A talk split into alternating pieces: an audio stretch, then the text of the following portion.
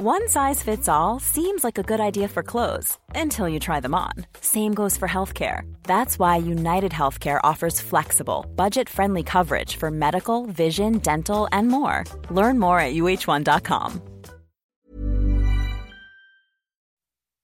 Vie de famille, des podcasts produits et réalisés par Magic Maman.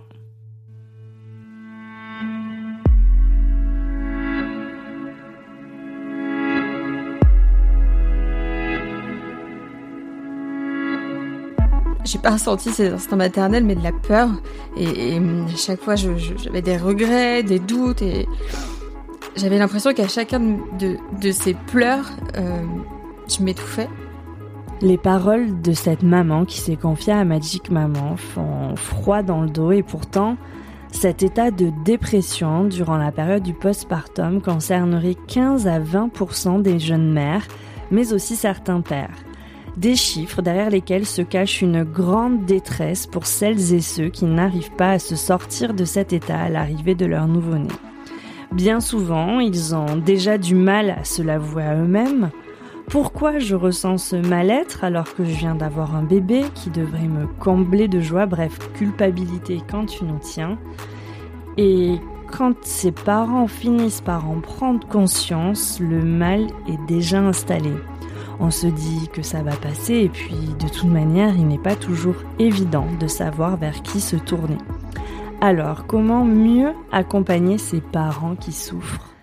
Je suis Julie Caron et donc j'accueille aujourd'hui avec grand plaisir René Greuzard. Bonjour René. Bonjour. Alors René, vous êtes journaliste, mais vous êtes aussi l'auteur de l'ouvrage Choisir d'être mère, on va en reparler, et vous êtes également la maman d'un petit garçon de 7 ans. Et au moment où on enregistre, vous attendez votre deuxième enfant. Alors aujourd'hui, le sujet qui nous intéresse, c'est donc cette période de l'après-accouchement, la période du postpartum, et notamment bah, quand ça se passe pas forcément aussi bien qu'on l'avait imaginé. Donc dans votre livre, justement, vous parlez de tout ce qu'on ne vous a pas dit sur la parentalité, comme l'indique le sous-titre, et vous évoquez notamment de nombreux non-dits. Donc à quoi vous faites référence quand vous parlez de ça? Euh, alors, je fais référence déjà à mon vécu personnel, et ça, je le précise dans le livre euh, allègrement parce que euh, il y a autant de mères qu'il y a d'enfants, et, et en fait, toutes les mères sont différentes. Donc, mon vécu, c'est mon vécu, et il n'est pas universel, mais il y a quand même des choses qui se répètent et qui sont étudiées. Hein. C'est-à-dire que c'est pas moi euh, qui, qui dit mon vécu, c'est tout le monde qui a le même, d'accord? Donc euh, il y a des sociologues qui ont travaillé là-dessus et notamment qui voient euh, qu'il y a une sorte de déconvenue très souvent à l'arrivée d'un enfant entre ce qui était attendu et ce qui était prévu et ce qui se passe réellement. Et moi, en fait, ce qui m'a frappé, c'est de voir à quel point mon vécu certes personnel était quand même très partagé et euh, bah à quel point du coup s'il est autant partagé euh, pourquoi j'étais pas euh, mieux informée mmh. euh, donc euh, du coup bah c'était ça l'idée de ce livre quoi c'était de raconter tout ce que moi j'aurais aimé qu'on me dise avant de devenir mère et de raconter à d'autres quitte à ce que elles vivent les choses différemment ou à ce que euh, elles aient pas envie d'avoir ces informations, mais au moins que, que les choses soient posées sur la table. Mmh. Euh, alors ensuite elles disposent voilà, de l'info. Et... Parce qu'en vrai, ce que vous décrivez, c'est un peu ce décalage qui existe peut-être entre cette image un peu idéalisée et idyllique de la maternité et puis la réalité qui a aussi ben ces, ces difficultés. Bah, complètement, c'est-à-dire qu'en fait, euh, la maternité euh, souffre encore aujourd'hui, et moi je l'ai découvert à mes dépens, euh, d'une sorte de mythologie en fait. C'est-à-dire que euh, moi je suis devenue mère en sachant qu'il y avait des difficultés, j'étais pas complètement idiote non plus. Mais ce que j'imaginais, c'était que bon, ça allait pas être très marrant de changer les couches. Alors que, spoiler, franchement, c'est vraiment pas le pire.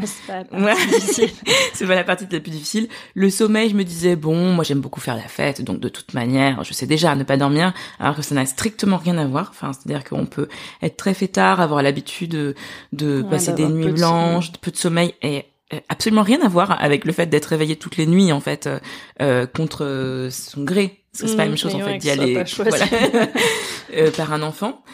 Et, euh, et, voilà. Et donc moi, ce qui m'a intéressé, c'était en tant que journaliste, c'était à la fois de raconter euh, ce qui se passe euh, de manière systémique, hein, c'est-à-dire euh, pour beaucoup de femmes, euh, une majorité même, et aussi de décortiquer en fait cette mythologie de la maternité et donc de comprendre pourquoi la maternité était autant euh, magnifiée. Donc j'ai interviewé des chercheurs, des médecins, euh, voilà, et pour euh, pour comprendre ça. Et donc, qu'est-ce que vous en avez conclu alors? Pourquoi on la sublime autant cette maternité? Alors il y a différents facteurs. Ce qu'on peut dire déjà, c'est que euh, on n'a pas toujours eu, euh, comment dire, il y a toujours eu, bon la Vierge Marie, ça vient pas de nulle part, quoi. Voilà, ça, ça, ça existe déjà. Je viens de Lourdes, alors Voilà. j'en sais quelque- Voilà, c'est ça.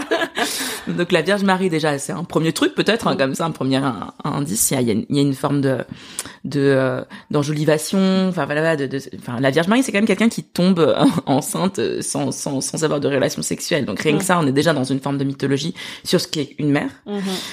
Euh, C'est-à-dire qu'elle est complètement dévouée à sa maternité sans euh, s'occuper en fait euh, de de- d'un homme ou d'une histoire d'amour. Enfin, c'est une femme qui est mère que mère. Donc bon, bah, ça, on peut remonter jusque là et dire qu'il y a ça. Ensuite, ce qu'on peut dire, c'est qu'il y a eu un facteur démographique. C'est-à-dire que en fait, avant, il y avait beaucoup de mortalité infantile. Quand je dis avant, c'était en gros euh, pas au siècle, siècle dernier, mais encore avant.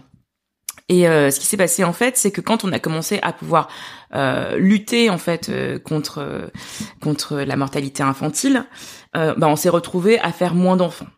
Notamment parce qu'il y avait ce principe qui disait que pour un adulte vivant, il fallait deux enfants, parce que les enfants mouraient. Et à partir du moment où en fait on a commencé à faire très peu d'enfants, ou quand je dis très peu d'enfants, c'est un ou deux, et ben en fait on est passé dans dans une, parentalité complètement différente, c'est-à-dire que sûr. avant, on avait 5, 6, 7, je sais pas combien d'enfants, et d'un seul coup, on s'est mis à en avoir un ou deux. Et du coup, l'enfant est devenu une valeur sociale. C'est-à-dire que il s'agissait euh, de, de, de, de, de choyer, euh, de comment dire, de euh, vraiment de prendre soin de ce petit trésor qui était désormais le sien, de cet enfant. Euh, Donc, on a une valorisation excessive en fait euh, de l'enfant. Et donc ça, ça a été euh, complètement euh, comment dire appuyé par euh, euh, de la psychologie, euh, des sciences humaines globalement, quoi, voilà. Et euh, ce que je dis dans le livre pour euh, pour euh, résumer le truc un peu grossièrement, c'est qu'avant en gros on était en mode euh, petit troupeau et d'un seul coup on devient une sorte d'artiste de la vache. Mm. Et donc c'est hyper important de se valoriser et on n'a pas le droit de se gourer, on n'a pas le droit de dire que c'est difficile. Euh, à partir de ce moment-là, en fait, euh, euh, comme c'est une valeur sociale, l'idée est que le parent euh, soit très fier de ses enfants et que l'entourage se dise oh là là, mais dis donc que cette personne est vraiment très très douée avec ses enfants, ça se passe vraiment Mhm. très très bien. Et on n'a plus le droit en fait à, à, une parole critique, à une parole, euh, euh, enfin, ouais, quand je dis critique, c'est teinté de choses sombres en fait, quoi aussi. Et vous dites aussi, je crois, dans le livre que justement, enfin, vous avez eu interviewé des, des mères à qui on disait, ouais, mais si on le dit pas aussi, c'est pour pas faire peur aux autres et à celles qui arrivent. Exactement. Alors moi, c'est ma chef qui me l'a dit quand euh, mon fils avait quatre mois. Et en fait, moi, ce qui s'est passé, c'est que j'appelle ça le grand mensonge, en fait. Et, et moi, je suis, euh, bah, comme tout le monde, on ment tous, je crois, sept fois par jour. Donc ça m'arrive de mentir, mais euh, mais en revanche, je suis pas une grosse menteuse. Je sais pas bien mentir. Mm. Et donc en fait, quand on me demande quelque chose, j'ai tendance à dire la vérité. Et donc là, elle me demande, Eh, ça va? Et alors moi, je sors de mon petit enfer maternel. Mon fils a quatre mois, je dors pas, j'ai eu des crevasses dans les seins. euh, Enfin, je, je pleure tous les jours quand je suis toute seule. Donc je me voyais pas dire, bah ouais, ça va super. Gère. Tout va très bien, c'est génial. Donc euh, du coup, j'ai dit euh, bah là ça va un peu mieux, mais ça a été trash quand même. Et euh, je, je crois que je lui dis en deux mots pourquoi, et elle me dit euh, ne, ne dégoûte pas trop les autres quand même. Et cette phrase m'a vraiment choquée parce que je me suis dit en fait elle est pas en train de te dire que tu mens, elle est en train de te dire chut ça reste entre nous. et là, je me suis dit, mais ça va pas du tout, en fait. Pourquoi on ferait ça? Et en fait, ce que je crois, c'est que il y a une sorte de peur démographique, et ça, Mona Cholet le montre très bien dans son livre sur les sorcières, qui est qu'une femme qui ne fait pas d'enfant historiquement, euh, c'est une sorcière. Mm. Donc, on a peur, en fait, des utérus, euh, les utérus vides. Il y a, y a ça. Et puis, il y a aussi le fait que une femme euh, qui parle, qui dit j'en chie, potentiellement, en fait, elle invalide euh, le récit magnifié des autres. C'est-à-dire que si d'un côté il y a quelqu'un qui vient un conte de fées qui dit ah c'est vraiment merveilleux, c'est super, tout va très bien, et que de l'autre côté il y a une meuf qui arrive qui dit bah non c'est horrible, je comprends pas ce que vous racontez. du coup en fait ça invalide le récit de la première Ouais, bien sûr. Et ça fait que le mensonge ne, ne tient plus.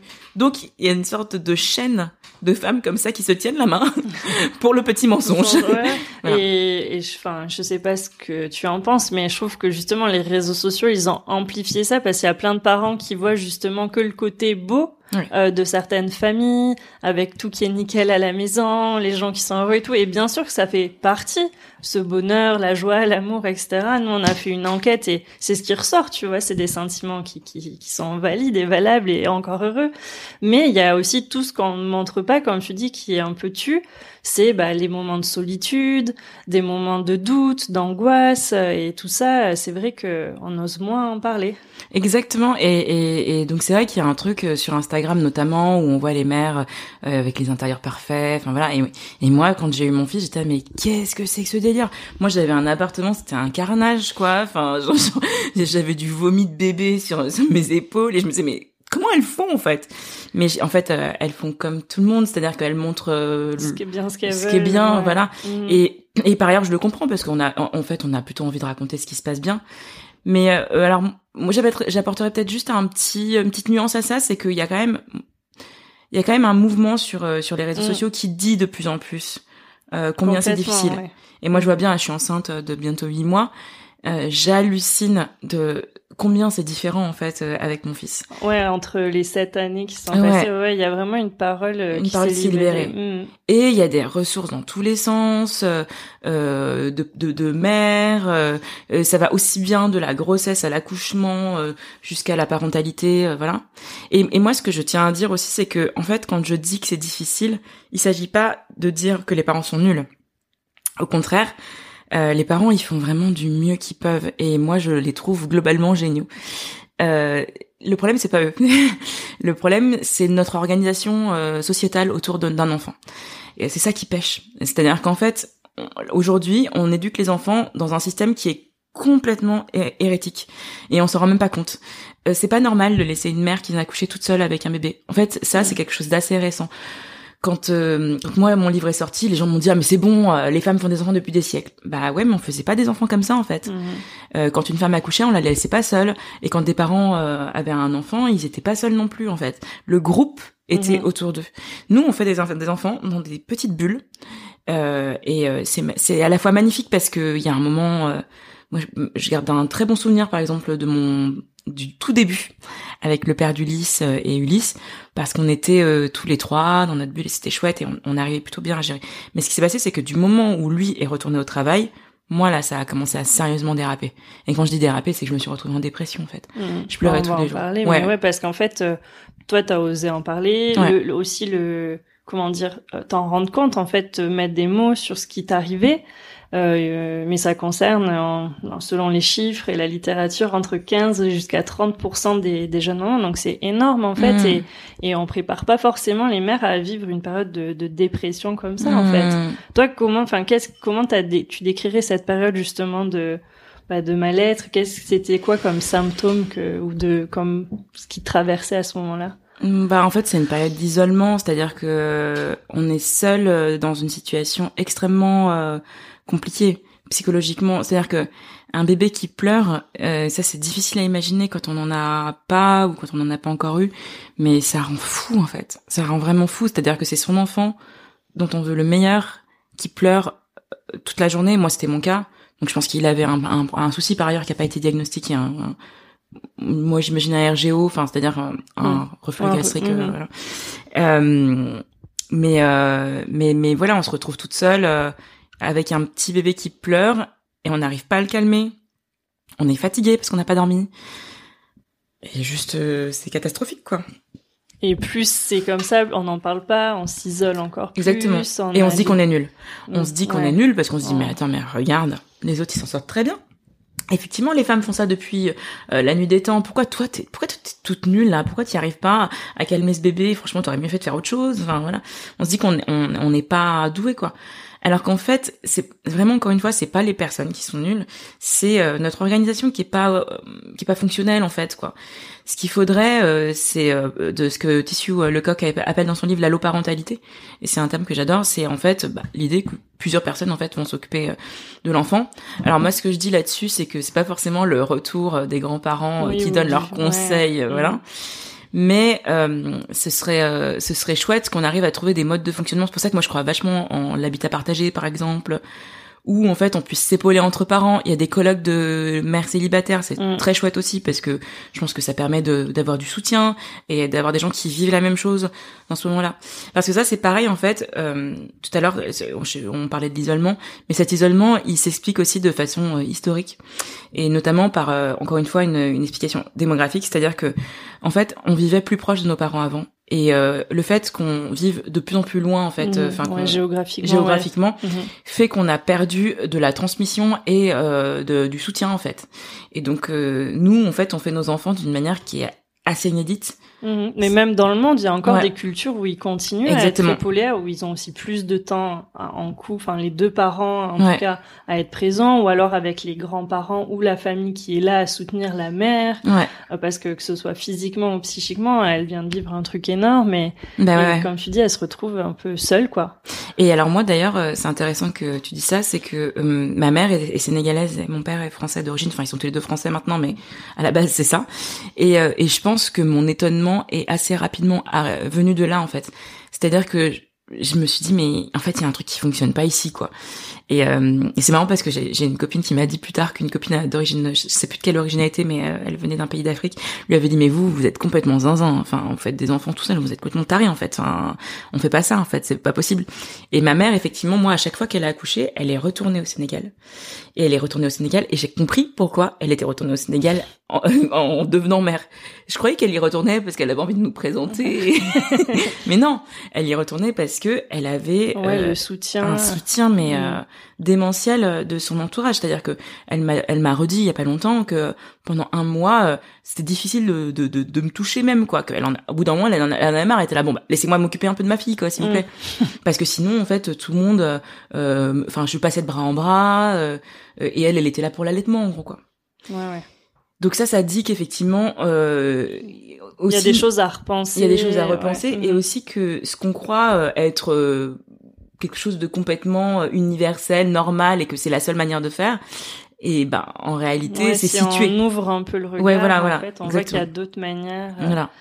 Et il y a aussi quelque chose, moi je trouve, c'est ben tu vois avec certaines remarques ou comme bah tu tu l'as voulu, ton bébé ou toi sans t'inquiète, ça va mm. passer, on est toutes passées par là, etc. Ça annule un peu aussi le bah la la souffrance au moment T de la mère et comme bah, toi, certaines mères qui traversent par des grandes périodes de souffrance, c'est ultra violent en fait des phrases comme ça, parce qu'en fait on leur autorise même pas à à, être pas bien et à mal vivre cette période parce que ben non bah d'un tu l'as voulu donc bah maintenant tu te débrouilles avec ça et de deux bah de toute façon ça va passer et en fait bah on a besoin d'aide dans ce moment-là mm. et qu'est-ce qui selon toi aurait pu t'aider justement dans cette période pour que ça se passe mieux quel soutien t'aurais pu attendre, que ce soit euh, des institutions, etc., ou de ton entourage peut-être euh, Qu'est-ce que tu penses maintenant avec du recul aurait pu t'aider?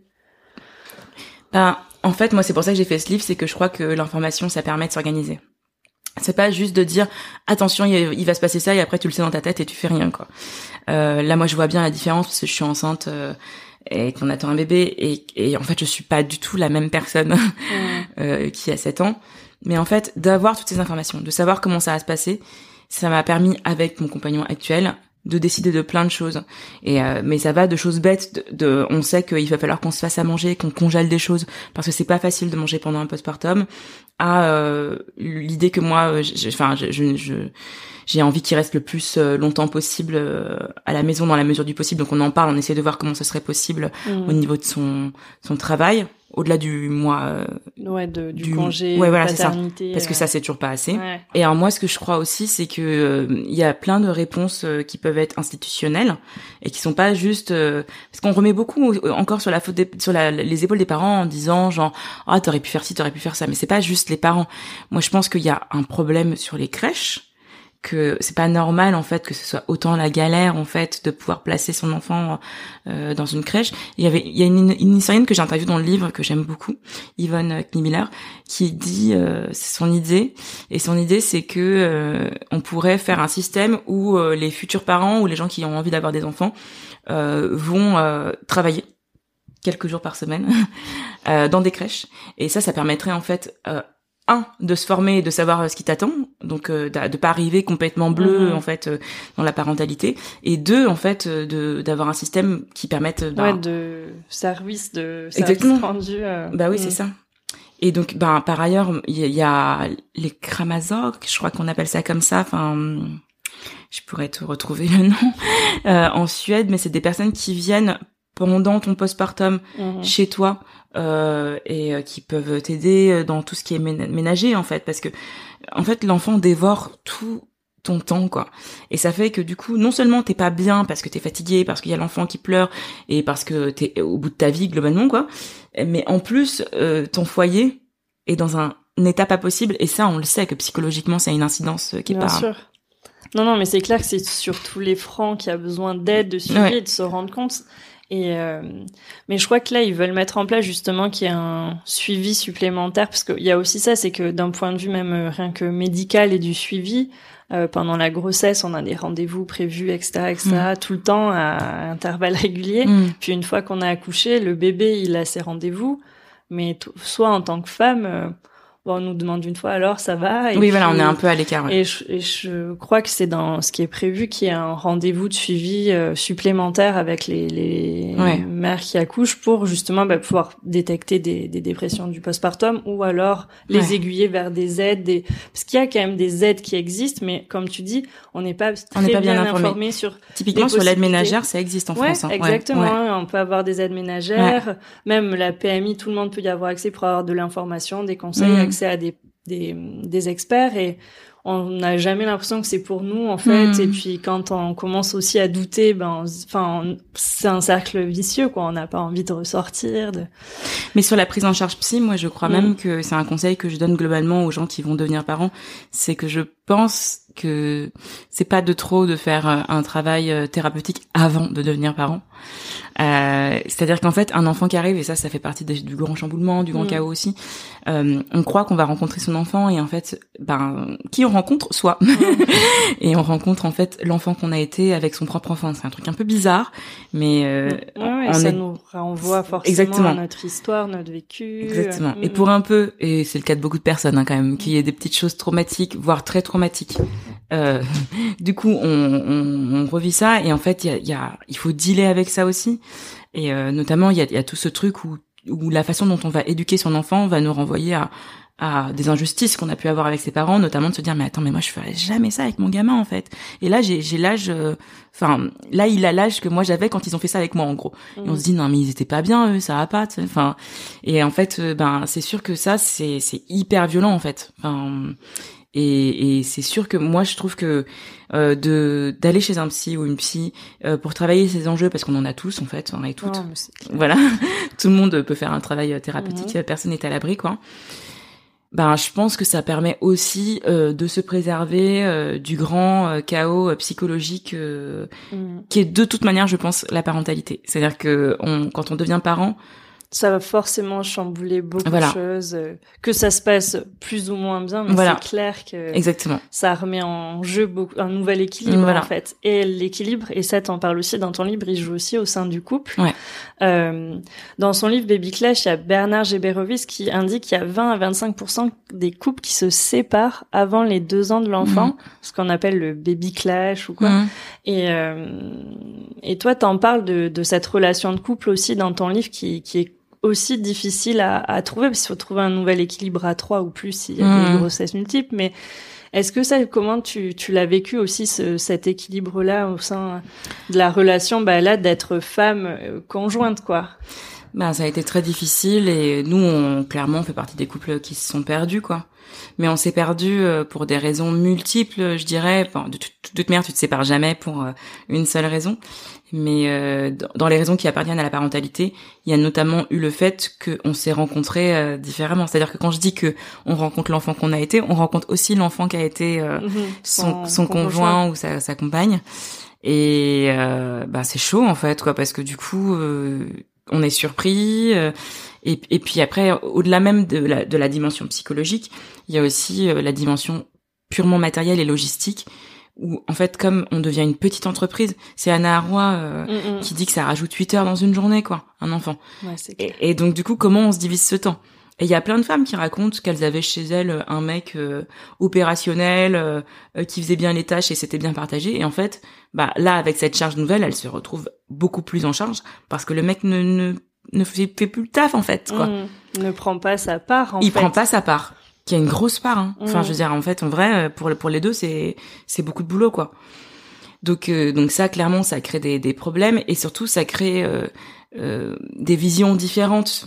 C'est-à-dire que moi dans le livre, je me rappelle d'une fille qui raconte qu'ils ont des jumeaux, ils sont vraiment ils en peuvent plus, ils dorment plus, ils sont au bout de leur vie. Enfin c'est la cata quoi. Et le mec se raccroche, mais genre de toutes ses forces, au fait d'apprendre à conduire un drone. et donc elle, elle, elle pète un câble parce qu'en fait elle voit bien que elle, elle a tout lâché. Et ça, c'est un truc qui est aussi montré dans des études sociologiques, c'est que quand on devient parent, en fait, on perd des loisirs. Mhm. On, bah, on a plus le temps, en fait. Hein. Donc, euh, j'ai plus les chiffres en tête, mais euh, on va moins au cinéma, on fait moins de sport. Et quand je dis on fait moins, c'est gentil. Hein, la plupart, euh, on arrête quoi. Mhm. Et donc lui, en fait, je comprends aussi le gars avec son drone. En fait, il est juste en train de se dire, je peux pas être que quelqu'un qui change des couches, qui donne des biberons. J'ai besoin d'être moi, la personne qui aime conduire un drone. et donc, en fait, il s'accroche à ça, mais sauf qu'en fait, techniquement, elle, elle dit, ça n'est pas possible. On est obligé là de stopper mhm. tout ce qui nous appartient. Voilà. Et donc, ils sont dans un conflit comme ça. Et en fait, elle finit par lui dire là, en fait, mec, euh, ça va s'arrêter entre nous si ça continue. Parce qu'elle le voit en train d'essayer d'apprendre sur Internet à conduire son drone pendant que elle, elle est en train de galérer avec les deux gamins euh, qui hurlent et voilà. Mais justement, non, et Marie-Élise Lenet, dans son livre SOS Postpartum, elle en parle de cette euh, partie logistique, c'est qu'en fait, elle explique que bah, ça se prépare aussi, mais et que c'est important d'en parler, comme tu dis, des activités, des loisirs et tout, parce que bon, on était une personne avant, un enfant arrive, et donc pendant un temps, va falloir mettre sur pause certaines choses et voir comment on veut se les répartir, etc. Et tout ça, bah, ça peut s'anticiper et de le savoir, ça permet, comme tu le dis, on y revient, c'est d'être informé, de savoir, de, prendre possession en fait et de s'organiser ensuite de la manière qu'on le souhaite. Mais bah typiquement, ouais, ça c'est sûr que par exemple les loisirs, euh, quand on dit qu'il y a des choses qu'on va arrêter, on n'est pas obligé de tout arrêter non plus parce qu'il faut qu'on ait des moments mm. de respiration. Et, et euh, moi, je pense que c'est important de se dire, là, par exemple, on en a parlé avec Clément, donc euh, mon amoureux, euh, c'est qu'est-ce qu'on aimerait garder absolument, comment on fait pour réussir à, à, à pas se noyer en fait dans la parentalité, et qu'est-ce qui pourra dégager probablement quoi. Moi, je sais que le cinéma, c'est parti, alors que c'était vraiment j'y allais souvent quoi. Bon, ça a fini par revenir, mais mais pas du tout au même rythme. Mmh. Donc, euh, donc voilà. Et alors après, euh, sur l'organisation, par exemple, il y a des gens qui font des shifts, et moi je trouve ça pas mal. Donc nous, on a commencé à réfléchir à ça, à une organisation où on se dit, euh, bah, le lundi c'est ton jour, le mardi c'est le mien. et ça veut pas dire que l'autre ne peut pas intervenir, hein, mais ça veut dire que quand même, globalement, ce jour-là, on sait que on est de garde entre guillemets. Mais en fait, c'est bizarre de, de, de percevoir sa parentalité comme ça. Mais la vérité, c'est que c'est, je pense, le meilleur moyen pour que, enfin, il y a un côté qui est pas sexy, quoi. On se dit, oh là là là, putain, c'est horrible. Ils sont un couple, ils sont amoureux, ils commencent à faire des plannings. Mais en fait, je pense que pour moi, plus les choses sont claires et plus on a de chances, au contraire, d'être heureux et de pouvoir s'accorder des moments de mou. Mhm. Euh, c'est la même chose sur l'argent d'ailleurs. Enfin, quand, on est en mode, oh non, mais t'inquiète, ça va, je m'en fous. Enfin voilà, c'est bon, on s'aime, mm. voilà. Ben, il y a un moment, parfois, même souvent, où euh, il y a quelqu'un qui commence à dire attends, mais euh, moi je paye plus de courses que toi. Enfin voilà. Et en fait, d'avoir les choses assez claires dans un tricount où où on sait que c'est une telle qui paye ça et un tel qui paye ça, ben ça permet en fait derrière de pas avoir de ressenti et de pas être trop mesquin parce que ça c'est un problème aussi qui est ramené par la parentalité parmi tous les délices qui existent, c'est la mesquinerie quoi. C'est-à-dire qu'on se retrouve dans un truc à se dire non mais attends, mmh, là moi j'ai fait tant de couches, euh, là moi c'est moi qui me suis occupé euh, euh, de ça, de ça et lui il a rien fait. Alors, on va repréciser tout de suite que globalement, souvent, c'est vrai du côté des femmes. Ouais. C'est-à-dire que, enfin, les chiffres le montrent en fait. Mhm. Euh, les femmes s'occupent deux fois plus en fait de leurs enfants euh, que les hommes. Mais parfois, il y a aussi des choses qui sont de l'ordre euh, du ressenti parce que c'est toujours plus difficile quand on paye soi, quand on fait soi. Ouais, bien sûr. Et donc ça, c'est le coup des, des copains en vacances quand on part et qu'on est persuadé d'avoir beaucoup plus payé. Et en fait, on fait un truc à à la fin et on se rend Mhm. compte qu'en fait, non. Mhm. C'était plutôt euh, égal, Équilibré, ouais, ouais. équilibré. Non, mais c'est pour ça, ça permet d'avoir une vision objective Exactement. aussi et, et de pas se sentir lésé. Et si on l'est vraiment, de dire en fait, là, tu te fous de moi. Mhm. Donc euh, maintenant, tu vas prendre les couches et tu vas aller torcher ton gamin, quoi. Ouais, ouais, bien sûr, parce que voilà.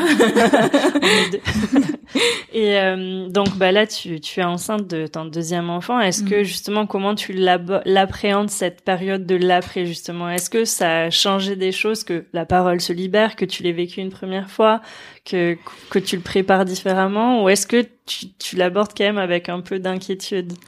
Un peu d'inquiétude, beaucoup d'inquiétude. en fait, je suis dans quelque chose. Alors moi, je suis un peu excessive, je pense, comme personne. Enfin voilà, on a tous notre tempérament. Moi, mon tempérament, c'est plutôt l'excès. Donc autant la première fois, j'étais sur un petit chemin de fleurs et je chantais. Enfin vraiment, je suis vraiment partie la fleur au fusil, quoi. Autant là, j'ai peur. Voilà, je, je, je continue d'avoir peur. J'ai peur de pas dormir. J'ai peur de, de- du coup d'être exécrable. J'ai peur que mon mec soit euh, lui euh, pas sympa. J'ai peur euh, que l'enfant euh, enfin nous sépare en fait. Enfin c'est bête hein mais euh, j'ai peur de perdre mon mec quoi. Mhm. en fait j'ai peur de tout ce qui s'est passé un peu la première fois. Sauf que moi ce que je dis euh, souvent aux femmes qui ont peur c'est que je pense que la peur ça protège en réalité quoi. C'est que il vaut mieux avoir peur un peu puis après du coup quand tu quand euh, Ça Quand tu- arrive. quand ça arrive bah Ou que ça n'arrive pas. oui voilà. En fait la peur elle te permet de projeter le pire qui puisse arriver. Ben du coup quand t'es devant en fait en général ça se passe quand même mieux moi c'est mon, mon pari quoi enfin Mhm. c'est ce que c'est ce que j'ai expérimenté globalement dans la vie quoi. C'est à dire que le plus t'as peur le mieux t'es préparé parce que tu as une forme d'humilité aussi euh, face à l'expérience qui t'attend. La peur en fait elle rend humble. Alors que quand on est juste en train de se dire non mais c'est super c'est merveilleux en fait on est un peu prétentieux quoi. Donc euh, de l'appréhension, mais Ouais. est-ce que tu te sens quand même mieux armé, Ouais, mieux préparé? Ah Euh, Est-ce que tu as fait des choses différemment entre ta première et ta seconde grossesse? Bah rien à voir. Déjà, je vois bien que là, on en train de se préparer à récupérer des trucs. euh, Enfin, on, s'organise. En fait, on, par exemple, on récupère une machine à laver séchante, truc bête, mais vraiment où tu te dis genre en fait, on va pas passer notre vie à mettre des choses sur des tankervilles. Donc, euh, on prend une machine à la- à laver séchante euh, et on refourgue la nôtre qui séchait pas avant. Et c'est des petits détails, mais en fait, dans Qui te tout, font gagner Bah bah, 10 minutes, plus oui. 10, plus 10. Mais à oui. la fin de la journée, ça fait une heure que tu peux consacrer peut-être à toi, ou à ton couple, ou à autre chose. Exactement. ou- Mm. Et je sais aussi que je pense que mon problème pour le premier, ça a été de, de ne vouloir rien perdre. Donc, euh, de continuer ma vie d'avant. Et ça, en fait, c'est pas possible. Donc ça, c'est quelque chose, je me, je m'y prépare psychologiquement. À me dire, là, tu vas être en pause, il y aura un bébé, en fait, euh, on va s'occuper du bébé, quoi. Enfin, voilà. Et, et, et oublie euh, l'idée de continuer à voir tes potes comme avant. euh.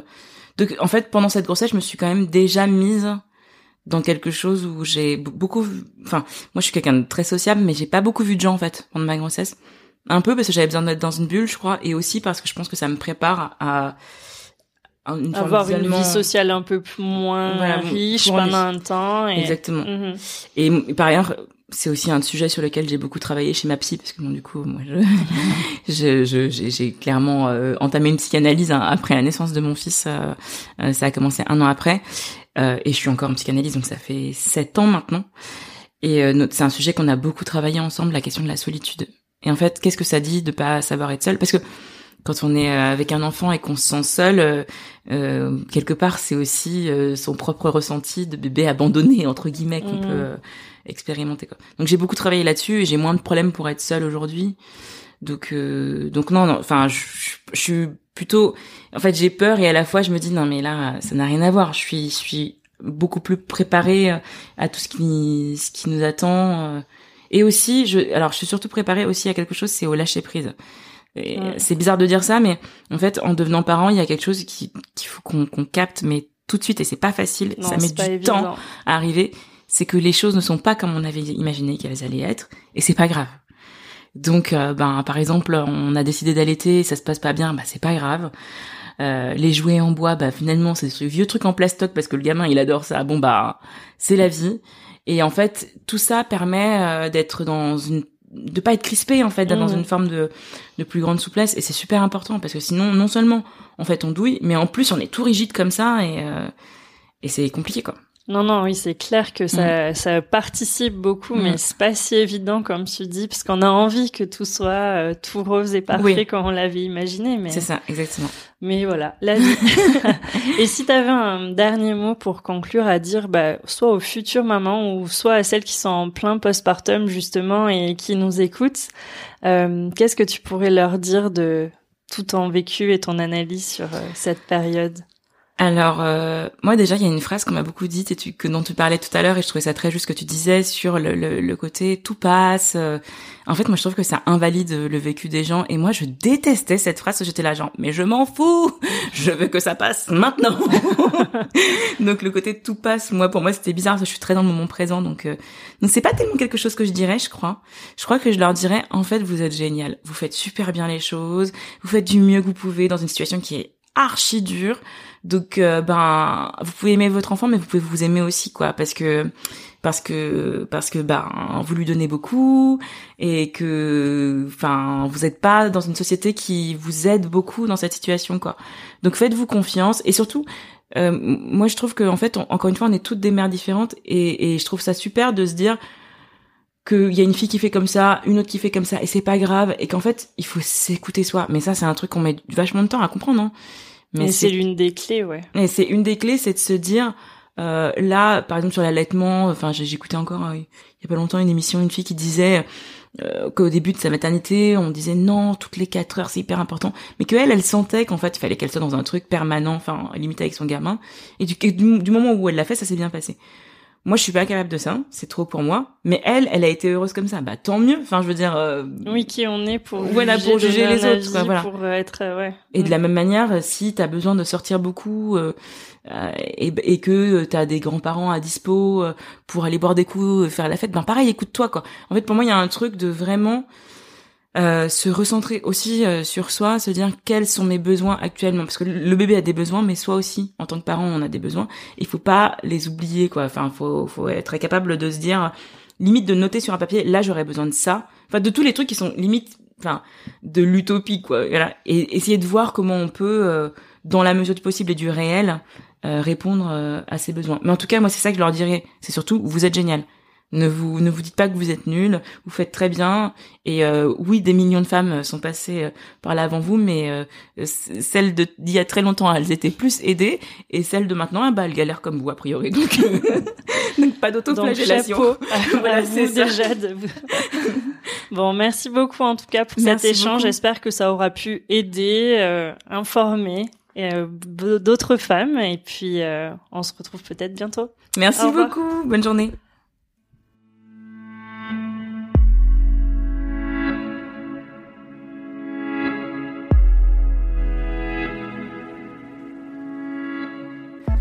Merci d'avoir écouté cet épisode. Pour nous soutenir, n'hésitez pas à partager ce podcast avec vos proches et à nous laisser vos commentaires. Je vous laisse découvrir le reste des épisodes tout aussi passionnants de la vie d'après.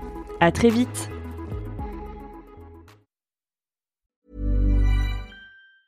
Ever catch yourself eating the same flavorless dinner three days in a row?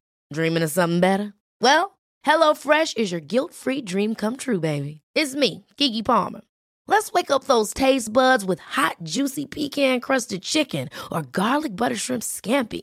Mm. Hello Fresh. Stop dreaming of all the delicious possibilities and dig in at HelloFresh.com. Let's get this dinner party started.